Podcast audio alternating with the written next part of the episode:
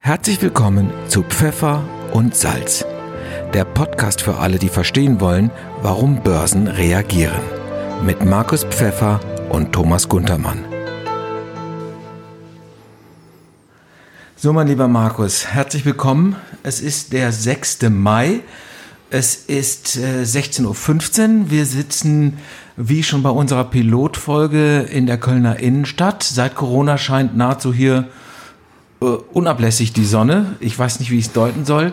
Auf jeden Fall äh, herzlich willkommen. Schön, dass du wieder da bist zu unserer zweiten Ausgabe von Pfeffer und Salz. Danke für die Einladung. Und meine ähm, erste Frage, auf die wir uns ja geeinigt haben, heißt wie dieser Podcast, wir haben jetzt seit unserer Pilotfolge 14 Tage ins Land ziehen lassen.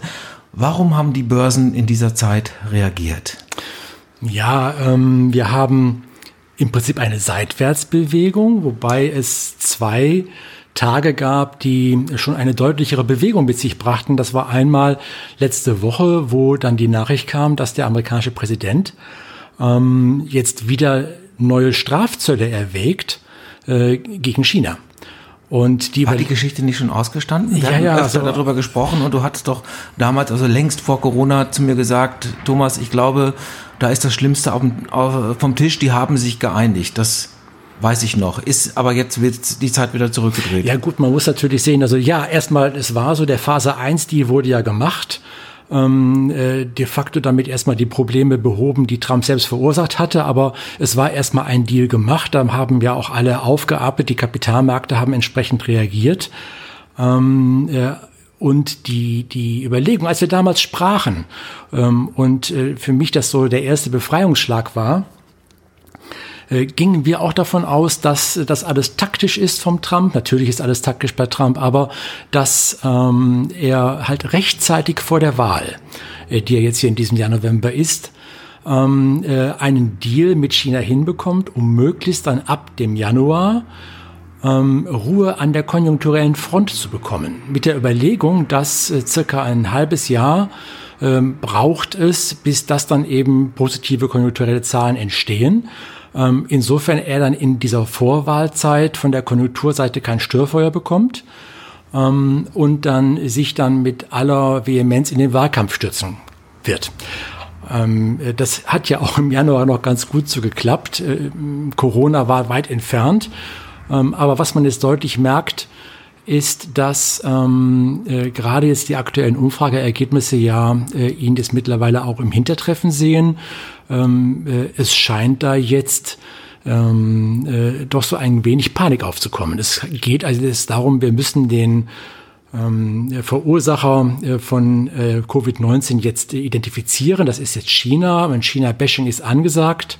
Und äh, das erleben wir jetzt. Es kann durchaus sein, weil wir hatten eigentlich auch damit erst gerechnet, dass er auch äh, wieder diese Politik des starken Mannes stärker forcieren wird, wenn denn dann wir irgendwo im Juni, Juli sind, weil dann mögliche Auswirkungen auf die Konjunktur halt eben zeitlich so begrenzt, also zeitig sich nicht mehr niederschlagen werden vor den Wahlen.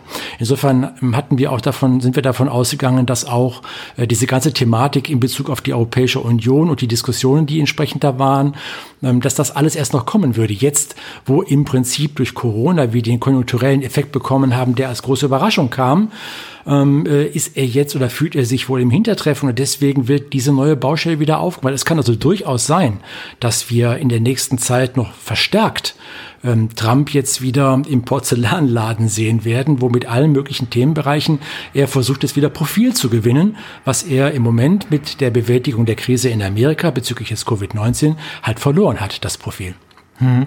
Wobei heute ähm, habe ich wahrgenommen, dass einer seiner Berater schon äh, auch gesagt hat, äh, dass es noch keine Beweise, also dass es keine Beweise dafür gäbe, dass das Virus aus einem chinesischen Labor stamme. Das haben ja auch sagen wir, Virologen hier in Europa schon schon mehrfach gesagt, dass sie keinerlei Indizien dafür haben. Will sagen, seine äh, seine Front bröckelt offensichtlich da auch schon äh, ein wenig und er hat sich natürlich dadurch äh, auch schon äh, unglaubwürdig gemacht. Ähnlich übrigens ja wie in, in England auch. Äh, äh Handelsblatt schreibt heute, dass äh, England die Covid-19-Krise mit über 30.000 Toten, äh, Stand heute 6.5., äh, überhaupt nicht in den Griff bekommt und dass äh, Premier Boris Johnson die Sache erst ernst genommen habe, seit er selber auf der Intensivstation gelegen ja. ähm, hätte. Also die Geschichte, ähm, was das angeht bei, bei, bei Trump und China, ähm, jetzt sind wir doch wir beiden eigentlich der Ansicht, du hast es auch mir gegenüber mehrfach schon gesagt, wenn wir telefoniert haben, wie wenig ernst du das inzwischen nehmen kannst, was Trump sagt. Was sagen denn die Börsen dazu? Nehmen die das oder müssen die, die Börsen das ernst nehmen, obwohl sie vielleicht Trump als Person gar nicht mehr so ernst nehmen? Ähm, ja, also ich glaube, sie, sie nehmen ihn schon ernst. Also äh, das haben wir ja auch gesehen. Also als diese Nachrichten rauskamen, reagierte der Markt also äh, extrem stark. Ähm, das hat sich dann wieder relativ zügig einnivelliert ähm, weil eben letztendlich als Entschuldigung auch diese ja, Profilgewinnungssituation es ist. Das heißt, man nimmt es nicht unbedingt für ernst, dass jetzt wirklich im Vorfeld auch der Wahlen und auch vor allen Dingen in der aktuellen konjunkturellen Situation, da jetzt äh, Trump äh, eine neue Baustelle wieder aufmacht. Das ist also wahrscheinlich alles jetzt äh, verbal und Versuch eines Profilaufbaus, äh, der große, starke Führer, hinter dem ja, sich ne? alle scharen. Wir, ja. ähm, äh, Im Prinzip das, was er jetzt hier durch durch seine Corona-Bewältigungspolitik erstmal verloren hat. Ähm, insofern, die Börsen haben es sehr ernst genommen, aber sie haben es auch schon wieder entschuldigt. Mhm. Ähm, aber es ist so ein Damoklesschwert, was eigentlich ähm, die Marktteilnehmer schon wieder ähm, ad acta gelegt hatten, zumindest mal bis zu den Wahlen. Äh, das ist jetzt wieder aufgetaucht. Also man muss sich mit beschäftigen, man muss darauf achten, äh, man sollte es nicht übergewichten. Eine andere Meldung äh, war, dass Warren Buffett ähm, wenig gekauft hat. Also ähm, man interpretiert das so, dass er äh, noch größere Abstürze auf dem Markt äh, erwartet. Wie siehst du das?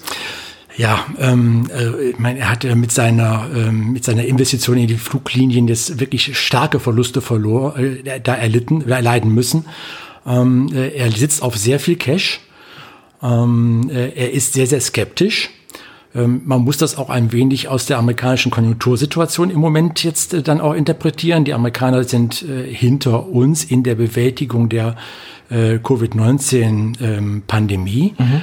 Ähm, äh, Im Moment jetzt hier in Europa erleben wir ja ähm, ein Aufblühen von Hoffnungen, ähm, so als wenn alles schon längst jetzt hinter uns liegen würde. Jetzt kam heute auch die Nachricht, dass jetzt auch alle äh, Geschäfte wieder ohne Begrenzung aufmachen mhm. dürfen. Also wir bewegen uns jetzt momentan in ein sehr entspanntes Muster hinein. Ähm, das fehlt in Amerika noch. Das fehlt noch. Übrigens etwas, was du zu mir öfter gesagt hast, schon ganz am Anfang, als wir telefoniert haben zur äh, der Corona-Krise, wo du gesagt hast, wir müssen jetzt die Backen zusammenkneifen, dass äh, diese Krise ist beherrschbar. Das zeigt China. Tatsächlich ist das, ähm, wenn man jetzt stand heute, wir schreiben den 6. Mai, äh, ähm, ist das so eingetreten? Ja, es ist so eingetreten. Die, wir haben ja auch von Anfang an das von den Zahlenmaterial, von der Statistik sehr eng verfolgt, so dass man da ähm, die abnehmende Dynamik äh, schon sehen konnte, was ja auch an den Kapitalmärkten gespielt wurde. Ähm, ich finde es interessant im Moment, wenn man ähm, die ganzen Kommentare hört und auch ähm, die politischen Äußerungen, dass der Erfolg jetzt aus dieser im Moment aktuell zeitlich beschränkten Bewältigung der Covid-19 jetzt sehr viele Väter hat. Ähm, äh, das ist interessant zu sehen.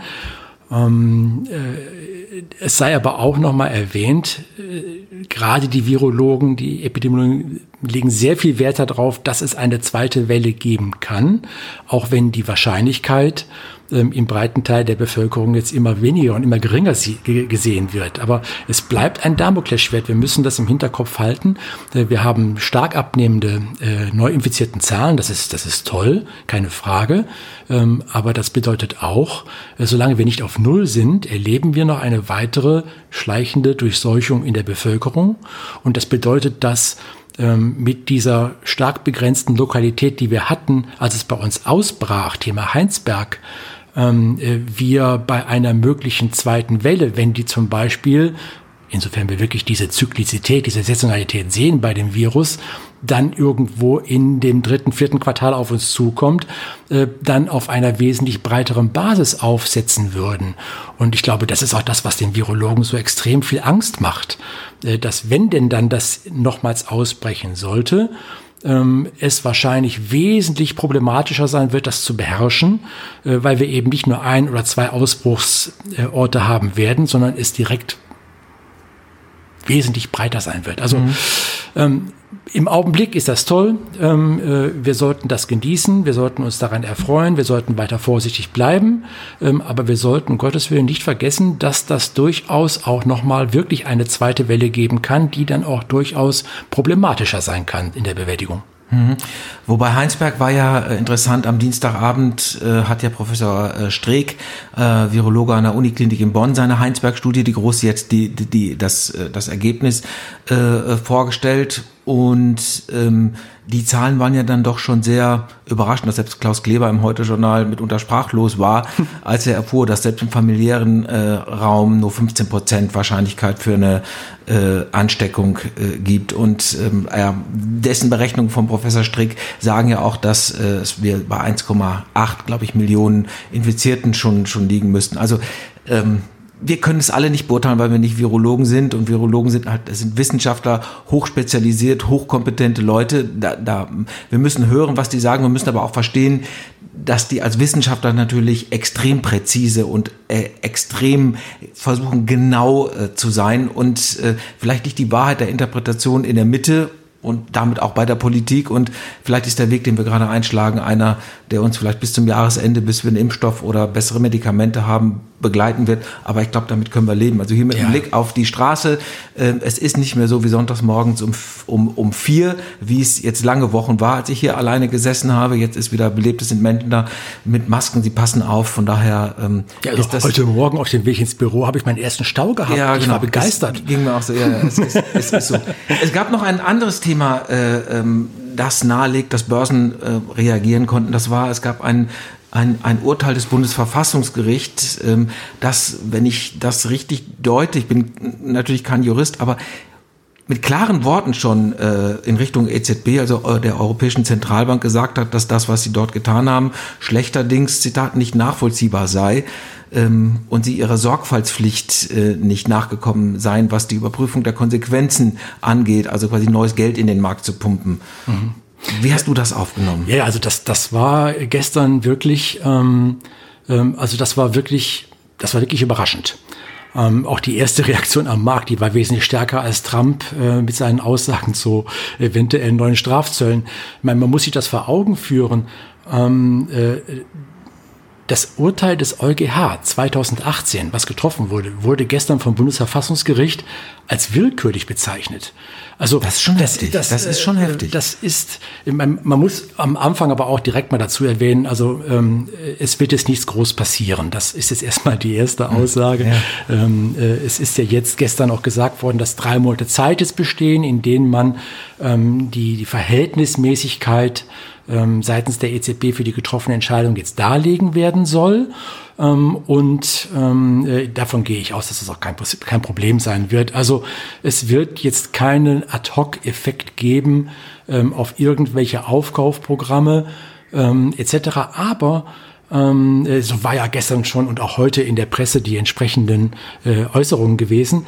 Aber äh, es gab gestern schon eine Komponente, die ich heute ähm, in den ähm, ähm, Pressemitteilungen etc. so ein bisschen vermisst habe. Denn ähm, es wurde darauf verwiesen, dass wir keinen grundsätzlichen Verstoß haben gegen diese Thematik der verdeckten Staatsfinanzierung, ähm, äh, weil eben bis dato die EZB äh, bei diesem Programm, was ja jetzt seit 2015 läuft und wir von wirklich vielen, vielen Milliarden sprechen, ähm, in dem Aufkaufverhältnis der Staatsanleihen der einzelnen Staaten immer einen festen Schlüssel befolgt hat, nämlich entsprechend jetzt hier der Größe der einzelnen Volkswirtschaften und der Bevölkerungsanzahl ähm, und eben auch ähm, eine gewisse Grenze, von den frei zur Verfügung stehenden Anleihen nicht überschritten hatte. Also es gab eine gewisse Regel und eine Routine.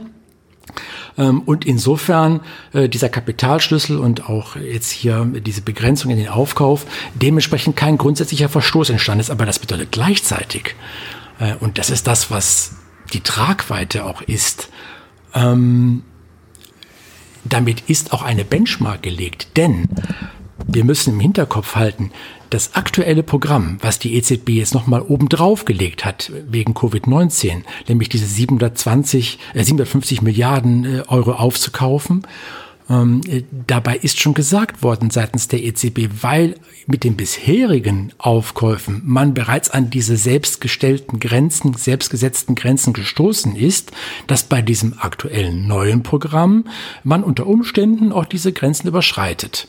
Und damit haben wir jetzt gestern seitens des Bundesverfassungsgerichts eine ganz klare Maßgabe bekommen. Ähm, äh, so lange besteht keine verdeckte Staatsfinanzierung, solange eben auch diese Regelgebundenheit der Entscheidungen vorliegt. Und das ähm, äh, hat die EZB ähm, mit den im Prinzip aktuellen Programm zumindest mal in Aussicht gestellt, dass das passieren könnte. Jetzt, ähm, wir haben ja bei, bei der Pilotfolge, als wir über Eurobonds gesprochen haben, wo wir gleich auch nochmal drauf zurückkommen möchten, ähm, ja auch am Rande darüber gesprochen, was die Notenbanken tun, dass das, wir haben über Mario Draghi gesprochen, whatever it takes. Ähm, jetzt ist es ja so, dass diese Geldpolitik, die sie verfolgen, das ist ja, also war, stand jetzt immer so das Mittel, was ja Notenbanken haben, um äh, bei Krisen zu reagieren, richtig? Und jetzt sagt der, äh, das Bundesverfassungsgericht dem äh, ähm, der Europäischen Zentralbank, der Europäischen Zentralbank so nicht. Ähm, wie, also ist das A nicht auch sowas wie Majestätsbeleidigung? Weil das ist ja, die EZB ist ja, wenn ich richtig informiert bin, eine europäische, eine Institution der EU, richtig? Das ist richtig, aber äh, das, ähm, was du jetzt gerade meinst mit Majestätsbeleidigung, ich würde das eher mal äh, dahingehend, man muss sich mal äh, noch mal kurz vor Augen führen. Es gab damals ja von Gauweiler die Klage vor dem, Euro, äh, vor, vor dem Bundesverfassungsgericht wegen dieser Aufkaufssituation von Staatsanleihen der EZB und weil eben immer äh, dieser Verdacht war, dass damit eine verdeckte Staatsfinanzierung erfolgt. Diese Urangst, die wir in Deutschland jetzt hier haben. Ähm, äh, deswegen wurde geklagt und äh, deswegen wurde dann aber auch vom Bundesverfassungsgericht diese Klage weitergereicht an den Europäischen Gerichtshof. Und dieser hat in 2018 entschieden und hat gesagt, es ist kein Problem, es ist keine verdeckte Staatsfinanzierung. Und jetzt kommt gestern diese erneute Aussage des Bundesverfassungsgerichts. Da ist der Punkt, äh, da ist der Punkt, äh, wo das Ganze halt eben sehr, sehr interessant wird. Mhm. Und du sagst, es gibt keine direkten Auswirkungen, aber was, was sagt uns dieses Urteil? Die, die, äh, die Reaktionen, was ich jetzt medial wahrgenommen habe, waren durch, durchaus unterschiedlich. Friedrich Merz, der lange Zeit geschwiegen hat in der Corona-Krise, hat gesagt, das wird, ist eine Epoche, mal ein Geschichtsmachen, also wird Geschichte schreiben, dieses Urteil. Wieder andere halten das äh, für äh, absurd und die wie, wie schätzt du es ein? Ja, man, man muss ja, ähm, ich habe das heute Morgen auch von Herrn Merz äh, gelesen, schön mal wieder was zu hören von ja. ihm, weil er wirklich in der letzten Zeit ja gar nichts mehr gesagt ja, hatte ja. und man auch nichts mehr gehört hat von ihm. Aber ähm, äh, was ist Worst-Case-Szenario? Ähm, Worst-Case-Szenario, also weil in den nächsten drei Monaten nicht reagiert wird oder eben aus Sicht des Bundesverfassungsgerichts nicht adäquat reagiert wird, ist das Worst-Case-Szenario, dass die Bundesbank keine Anleihen mehr aufkaufen darf. Nochmal kurz zum Rekapitulieren. Ähm, äh, die Aufkaufstrategie der EZB ähm, wird so umgesetzt, dass eben in den entsprechenden Quoten zum Beispiel deutsche Staatsanleihen durch jetzt hier die Bundesbank aufgekauft werden. Die Bundesbank kauft keine italienischen Staatsanleihen oder französische auf, sondern die Bundesbank kauft deutsche auf. Wenn also wirklich es so weit kommen sollte, wovon ich nicht ausgehe, Eintrittswahrscheinlichkeit unter einem Prozent, dass jetzt hier die äh, äh Bundesbank jetzt nicht mehr kaufen dürfte, ähm, dann würden einfach nur keine deutschen Staatsanleihen mehr gekauft. Die EZB würde weiterhin italienische Staatsanleihen kaufen und spanische und französische und, und, und. Also ähm, äh, das Worst-Case-Szenario, wie gesagt, was nicht eintreten wird, meine feste Überzeugung, äh, würde sich eh in Anführungsstrichen begrenzt auf deutsche Staatsanleihen auswirken. Ähm, äh, vielleicht wäre da mit leichten Renditesteigerungen zu rechnen, aber wie gesagt, das tritt nicht ein. Das okay. tritt nicht ein. Aber auf jeden Fall ist dieses gestrige, diese gestrige Entscheidung ähm, äh, führt auch noch mal zu einer weiteren Sensibilität. Ähm, äh, und ich gehe mal auch davon aus, äh, mit diesem Verweis dass äh, die ähm, äh, Verfass Ver Verhältnismäßigkeit jetzt hier hergestellt werden wird und wir keinen grundlegenden Verstoß haben, weil sich an die Regeln gehalten wurde, das wird natürlich Folgeklagen nach sich ziehen. Denn, ähm, wie gesagt, neben diesem bereits bestehenden Programm, das sei auch noch mal kurz erwähnt, 2015 wurde begonnen mit 80 Milliarden pro Monat. Mhm pro Monat. Äh, Im Laufe der Zeit wurde das Programm dann immer stärker abgeschmolzen. Ähm, es lief dann in 2018 im Dezember aus. Dort stoppte man das Ganze in der Hoffnung, ja. damit auch diesen Effekt dann äh, beenden zu können. Und es wurde im letzten Jahr als letzte Amtshandlung von Draghi wieder aufgelebt. Da begann man wieder mit 20 Milliarden pro Monat zu kaufen. Dann kam jetzt hier Corona, ein Sonderpaket 750 Milliarden auf dieses bestehende Programm obendrauf. Und auch das wurde nochmals getoppt mit weiteren 120 Milliarden für Unternehmensanleihen. Also wir haben nochmal gigantische Summen, die jetzt nochmals neu investiert werden. Äh, bei eh schon jetzt relativ eng sein an diesen Grenzen. Das heißt, wir müssen davon ausgehen, dass wir diese 30 Prozent äh, da überschreiten. Ähm, und äh, insofern wird es Folgeklagen geben. Da bin ich mir ganz sicher. Ich wäre überrascht, wenn jetzt der Herr Gauweiler nicht noch einmal neu klagen würde für dieses gestern explizit herausgelassene Programm von den 750 Milliarden. Das geht weiter. Warum klagt der Herr Gauweiler? Unter anderem Olaf Henkel war ja auch dabei. Warum klagen die? Gut, es ist, es ist das, was wir beim letzten Mal schon auch mit diesem Thema Corona-Bonds und Euro-Bonds ansprachen. Es geht einfach darum, dass wir, ähm, als äh, der, der Euro ins Leben gerufen wurde, ähm, äh, war ja klar, dass wir in Europa bezüglich der, der volkswirtschaftlichen Stärke ein sehr, sehr heterogenes Bild haben. Und damals äh, ging man eben hin und hatte auch diese sogenannten Maastricht-Kriterien definiert ähm, damit eben die mangelnde politische Durchschlag, weil man die politische Bündnis ja noch gar nicht hatte, man hat ja den zweiten vor dem ersten Schritt gemacht, ähm, ging man hin und sagte, okay, in Zukunft werden alle Staaten nicht mehr wie drei Prozent Haushaltsdefizit haben und sie werden ihre Gesamtverschuldung in Form des BIPs nicht mehr als 60 Prozent haben. Das war der damalige fromme Wunsch. Mhm. Hat keiner erreicht. Deutschland mhm. schon, mittlerweile wieder. Aber ähm, äh, das ist de facto so nie, konnte nie erreicht werden. Selbst Frankreich ist konsequent immer über den drei Prozent gewesen. Also diese Maastricht-Kriterien konnten nie erfüllt werden. Das, was man sozusagen versuchte als Stabilitätskriterium zu organisieren und aufzustellen, um eben diese mangelnde ähm, politische Integri Integration hinzubekommen, ähm, hat man die umsetzen können. Und da kommt auch diese Urangst heraus, gerade aus der deutschen Sicht. Und dieser dauernde Verdacht, dass letztendlich eine Institution wie die EZB mit ihrer aktuellen Strategie letztendlich nur eine, tja, eine verdeckte Staatsfinanzierung macht. Und das ist natürlich nicht es ist ein sehr, sehr angenehmer Nebeneffekt. Wir werden ja auch gleich nochmal darauf zu sprechen kommen. Ähm, aber um das schon mal vorwegzugreifen, ähm, wenn die EZB nicht Staatsanleihen gekauft hätte und sie auch nicht weiter kaufen würde, ähm, hätten wir ein Gesamt, ein ganz, ganz anderes Zinsniveau in der Eurozone. und bevor es umgesetzt wurde. Damals die Entscheidung auch, der Welttext 2012, Mario Draghi, damals in London, äh, da waren wir in Italien bei 8% bei den Zehnjährigen. Wir sind jetzt bei 1,8 Prozent. Wenn die EZB aufhören würde zu kaufen, würde, würden sehr schnell es fällt ja dann ein großer Nachfrager weg. Es ist ein blinder Käufer, der sitzt am Markt und kauft einfach alles auf, was nicht bei drei auf den Bäumen ist. Und wenn der weg ist, werden relativ zügig die Renditen steigen. Wir bekommen in Europa, ich greife es so ein wenig vor, aber wir bekommen in Europa diese steigende Staatsverschuldung, erst recht unter diesem Aspekt, den wir in diesem Jahr mit Covid-19 erleben, äh, bekommen wir in Anführungsstrichen nur in den Griff, weil die Zinsen, die die Staaten auf diese Schulden zahlen müssen, relativ überschaubar sind. Die sind überschaubar, weil die EZB da mit dem Aufkauf der Staatsanleihen dafür sorgt, indirekt, dass diese Renditen tief bleiben. Mhm. Deswegen ist das gestrige Urteil erstmal ohne eine direkte Konsequenz, aber sie deutet sehr stark darauf hin, dass wir eine zunehmende Sensibilität auf diesem, auf diesem Thema haben werden.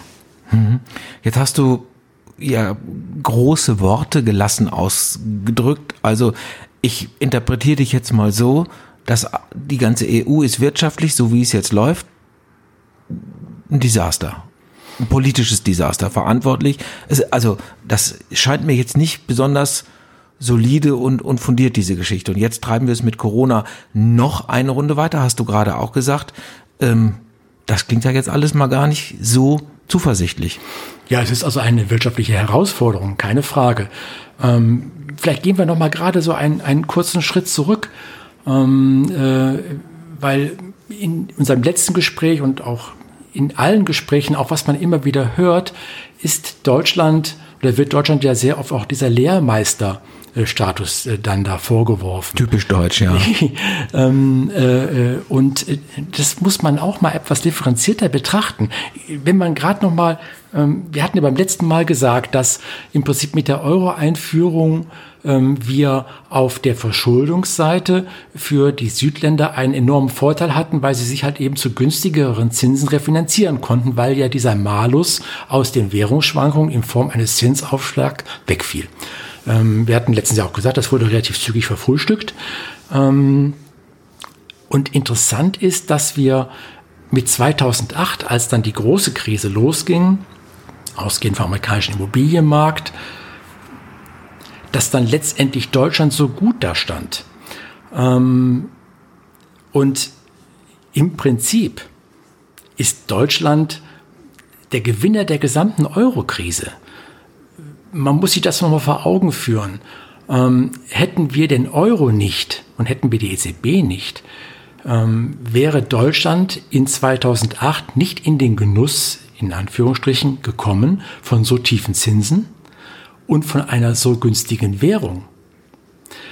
Wir hätten den Effekt gehabt, den die Schweizer erleben mussten. Wir hätten wir die D-Mark, die, die, den Euro nicht gehabt, wäre wahrscheinlich die D-Mark durch die Decke gegangen bei dieser damaligen Situation.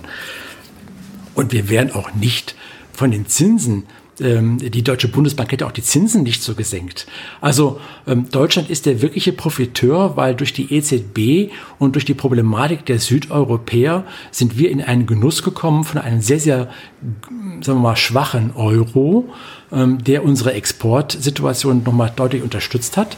Und wir sind in den Genuss gekommen von sehr, sehr günstigen Zinsen. Mhm. Beides Effekte, die man nicht unterschätzen darf. Und deswegen ist es halt interessant, ähm, das hat ja auch eine Folgewirkung gehabt. Denn die deutsche Haushaltsplanung oder die Haushaltsplanung der deutschen Regierung äh, geht ja immer auf mehrere Jahre und rechnet dann ja auch mit einer gewissen Schuldzinsenmenge. Ähm, äh, und diese Schuldzinsen mussten nicht gezahlt werden nach 2008, weil eben, und vor allem nach der Staatsschuldenkrise, weil eben die EZB dafür sorgte, auch mit ihrer dann später einsetzenden Aufkaufpolitik der Staatsanleihen, dass wir uns halt mega günstig refinanzieren konnten. Daraus resultierte ein enormer Zinsersparungs, Zinseinsparungseffekt für Deutschland. Ähm, äh, das liegt irgendwo um die 150, 160 Milliarden Euro. Es bedeutet, dass wir eigentlich ähm, keine schwarze Null gehabt hätten, sondern satte Pluszahlen. Ich weiß nicht, ob das jetzt hier nicht eingetreten ist, weil man ähm, das wahrscheinlich überhaupt nicht mehr hätte verbalisieren können gegenüber den anderen, anderen Staaten in der Eurozone. Aber die von uns immer wieder so nach vorne wie ein Mantra getragene schwarze Null als großer Erfolg ist ähm, eigentlich sehr zweifelhaft, weil äh, wir eigentlich wesentlich mehr Geld eingespart haben, als es geplant war und wir eigentlich einen wesentlich stärkeren Haushaltsüberschuss hätten haben müssen. Die Tatsache, dass wir ihn nicht gehabt haben, deutet vielmehr darauf hin, dass wir mit dem Land von uns jetzt wie Manna zugeflossenen Extrageld, so wie damals in 99 für die Südländer mit der Verschuldung in Euro, dass wir dieses Manna von Himmel, was Deutschland jetzt bekam, ebenfalls sehr, sehr ähm, verfrühstückt haben. Im Prinzip ist das, was wir nach 2012 erlebt haben, ähm, trotz der schwarzen Null, auch nichts anderes als das, was wir von den Südeuropäern erlebt haben. Wir vollziehen es nur mit einem gewissen Timelag. Und deswegen ähm, ist Deutschland mit Sicherheit nicht der Musterschüler. Und deswegen ist auch diese schwarze Null nicht überzuinterpretieren. Und mit dieser deprimierenden Erkenntnis, Markus, würde ich vorschlagen, ähm, es ist passiert, beenden wir diese, äh, diese ähm, erste Folge unseres äh, Podcasts, warum die Börsen reagieren. Wir, ähm, wir machen auch noch weiter. Es ist natürlich passiert, was immer passiert, wenn wir beide uns unterhalten. Ähm, die Zeit fliegt und ähm, jetzt haben wir natürlich mit dem ähm, Urteil ähm, des Bundesverfassungsgerichts ein relativ großes Thema noch gehabt. Äh, mein Vorschlag ist, wir machen hier mal einen Punkt und sehen uns dann, sprechen uns dann äh, später wieder, wenn es, äh, wir wollen noch einen Nachtrag äh, machen zu den Eurobonds. Ähm, das machen wir und wir wollen uns noch ein wenig intensiver unterhalten über die äh, Zentralbanken und die, die EZB und die, und die Notenbanken. Ich sage erstmal vielen lieben Dank bis hierhin und ähm, auf bald. Bis dann. Das war Pfeffer und Salz, der Podcast für alle, die verstehen wollen, warum Börsen reagieren. Mit Markus Pfeffer und Thomas Guntermann.